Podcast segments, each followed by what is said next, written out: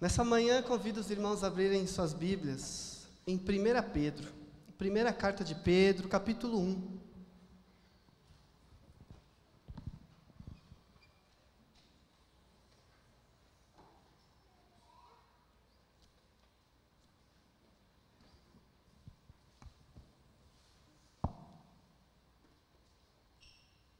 Primeira Pedro capítulo 1, nós vamos ler do versículo 3 ao versículo 9.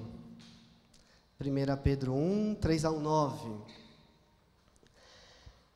Bendito seja o Deus e Pai de nosso Senhor Jesus Cristo, conforme a Sua grande misericórdia, Ele nos regenerou para uma esperança viva, por meio da ressurreição de Jesus Cristo dentre os mortos para uma herança que jamais poderá perecer, macular-se ou perder o seu valor, herança guardada nos céus para vocês, que mediante a fé são protegidos pelo poder de Deus, até chegar à salvação prestes a ser revelada no último tempo. Nisso vocês exultam, ainda que agora, por um pouco de tempo, devam ser entristecidos por todo tipo de provação. Assim acontece para que fique comprovado que a fé que vocês têm muito mais valiosa do que o ouro que perece, mesmo que refinado pelo fogo, é genuína e resultará em louvor, glória e honra quando Jesus Cristo for revelado. Mesmo não o tendo visto, vocês o amam, e apesar de não o verem agora, creem nele e exultam com alegria indizível e gloriosa, pois vocês estão alcançando o alvo da sua fé, a salvação das suas almas. Oremos. Senhor, nessa manhã de Páscoa, de ressurreição, pedimos mais uma vez a tua bênção e o teu favor sobre nós na leitura e meditação da tua palavra, Pai. Nos ensine mais, nos faça crescer. No nome de Jesus, amém e amém. Queridos irmãos, a maior certeza que nós temos nessa vida, com provas, é a morte. A maior certeza de todo ser humano é a morte. Mas ao mesmo tempo, nós, como seres humanos, não nos rendemos à morte. Nós não aceitamos a morte, nós temos ojeriza à morte. Nós não aceitamos e nós lutamos contra a morte constantemente. E essa luta contra a morte marca uma ambiguidade que nós temos dentro de nós e como humanidade. Porque enquanto em alguns momentos nós nos conformamos com a morte, em outros nós nos revoltamos com a morte. Como sociedade, nós falamos da morte e nós somos fatalistas, deterministas, pessimistas, mas ao mesmo tempo, como humanidade, nós somos otimistas, nós pensamos no futuro, nós nos reinventamos, nós queremos é, é, viver de outra forma. Por quê? Porque a morte é a certeza que nós temos, mas a vida é aquilo que Deus nos deu. Deus nos deu a vida e nós tínhamos a vida eterna quando fomos criados. Nós somos criados para a eternidade e nós éramos eternos. O pecado tira isso de nós quando Deus fala, não dá mais. O pecado nos condena, mas nós somos criados eternos. Então, dentro de nós, da nossa essência, tem essa chama de vida, esse desejo pela eternidade. Dentro de nós tem essa vontade de viver a eternidade. Mas ao mesmo tempo, nós olhamos ao nosso redor e o que nós temos para hoje é a morte, e nós temos a morte. É um eterno conflito do pessimismo contra o otimismo. Nós nos resignamos, mas ao mesmo tempo nos reinventamos. Quando tudo à nossa volta diz morte, nós reagimos e nós dizemos é vida. O apóstolo Paulo vai dizer em Romanos que ainda existe algo de Deus em nós. Que nós somos criados por Deus e existe marca de Deus em nós, ou marcas de Deus em nós. E eu vejo que uma dessas marcas de Deus em nós é dizer não para a morte. É dizer, morte, nós não nos conformamos e nós não queremos. Então nós nos entristecemos com a morte, nós não nos conformamos. Nós queremos prolongar a vida. Quando nós estamos em uma situação difícil, nós lutamos para prolongar a vida, para os médicos prolongarem a vida, para termos mais vida, porque nós queremos viver. Nós celebramos aniversário. Mesmo sabendo que o aniversário significa que nós estamos mais perto da morte, cada vez mais. Mas nós não pensamos na morte, nós pensamos na vida e nós celebramos o aniversário. Nós cantamos no aniversário, nós falamos mais um ano de vida, porque nós queremos ter vida. Nós nos reinventamos quando é necessário. Quando nós perdemos algo, Quando nós perdemos um emprego, a condição, nós nos reinventamos. Quando nós perdemos alguém, nós buscamos força para nos reinventarmos, reorganizarmos a nossa família, reorganizarmos a nossa relação com o próximo. Nós nos reinventamos constantemente quando é necessário. Nós continuamos tentando, mesmo quando fracassamos. Quando há um fracasso, seja ele qual for, na esfera do casamento, na esfera da paternidade, na esfera profissional, nós continuamos lutando. E nós continuamos lutando. Nós criamos novas estruturas. E quando alguém não quer mais lutar, essa pessoa é diagnosticada com uma doença, está com depressão ou outras doenças que tiram isso. Porque nós temos o vigor de lutar e de nos reinventarmos. Nós presenciamos situações em que nós vemos pessoas que passaram por tragédias terríveis.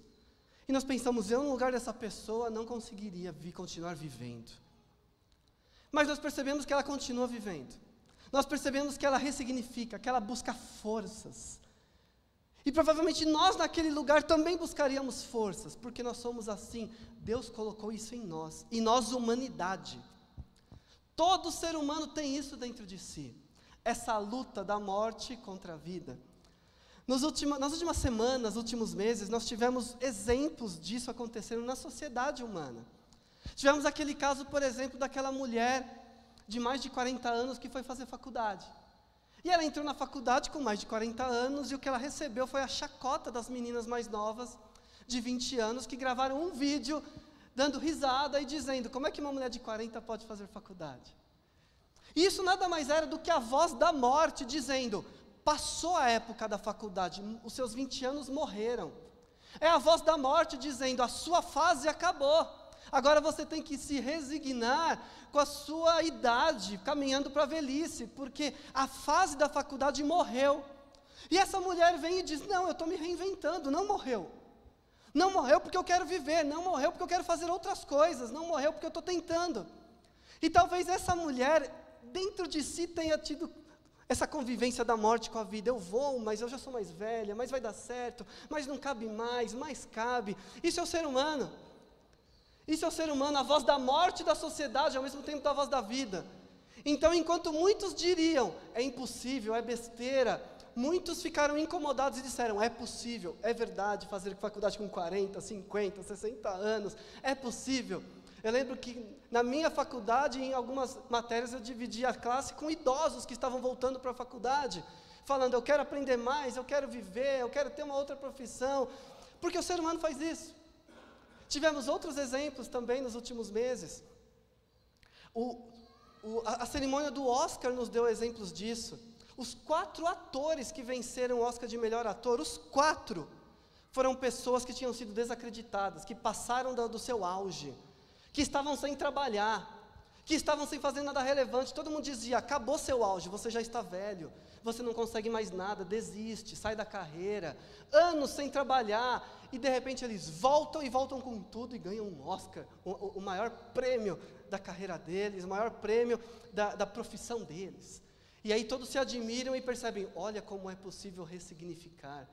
Olha como é possível, mesmo depois de uma certa idade, mesmo idoso, mesmo depois de desacreditado, mesmo depois da depressão, mesmo depois da dor, mesmo depois do luto, conseguir algo. Somos nós, humanidade. Mas a verdade derradeira é que, mesmo com essas superações, a morte ainda vem e conquista, a morte ainda vem, a morte ainda domina. Então a humanidade, com a sua esperança, não consegue chegar muito longe. Porque a esperança da humanidade tem um ponto final, que é a morte. Mesmo com uma idade avançada, conquistando e conquistando, um momento vai ter o ponto final. A humanidade não consegue passar disso, por mais positivo que seja, por mais otimista que seja. Então vem o apóstolo Pedro dizendo: vocês têm uma esperança viva, mas essa esperança viva não é força de vontade, essa esperança viva não é essa chama humana de querer continuar tentando apenas. Essa esperança viva é trazida por conta da ressurreição de Cristo, que é o Senhor de vocês, que é o nosso Senhor. Essa esperança viva, ela é viva, porque ela é garantida por Cristo que ressuscitou. Porque todas as outras pessoas que se reinventaram em algum momento pereceram. Essa esperança é viva, Porque alguém venceu a morte. E alguém provou que existe sim uma vida digna na eternidade. Alguém ressuscitou, alguém venceu essa nossa maldição. Alguém saiu do túmulo e falou: Estou aqui. Alguém está à direita do Pai, vivo, e garantiu a nós que nós também estaremos vivos. A ressurreição de Cristo, então, é a nossa certeza, não é uma, um desejo, não é uma esperança vazia, não é uma força de vontade. A ressurreição de Jesus é o que nos dá garantia de que, de fato, nós vencemos a morte na nossa vida e vamos continuar vencendo. Então, quando eu luto, quando eu me ressignifico, eu não lembro apenas da outra pessoa que se ressignificou, mas depois pereceu. Quando eu me ressignifico, eu lembro do Cristo que é o meu Senhor. Quando eu continuo lutando, mesmo nas condições adversas, eu estou lutando porque Cristo ressuscitou. Quando eu busco outra coisa, quando a vida diz acabou, não há mais chance, eu busco porque Cristo ressuscitou.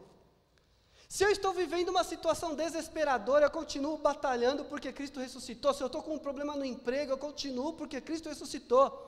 Se todos disserem, acabou, você não é mais bom nisso, acabou sua empresa, acabou tudo, eu continuo lutando e tendo fé porque Cristo ressuscitou. Se eu estou vivendo um momento de luto, de dor, de angústia, de saudade, eu continuo lutando, eu continuo vivendo e pedindo forças porque Cristo ressuscitou.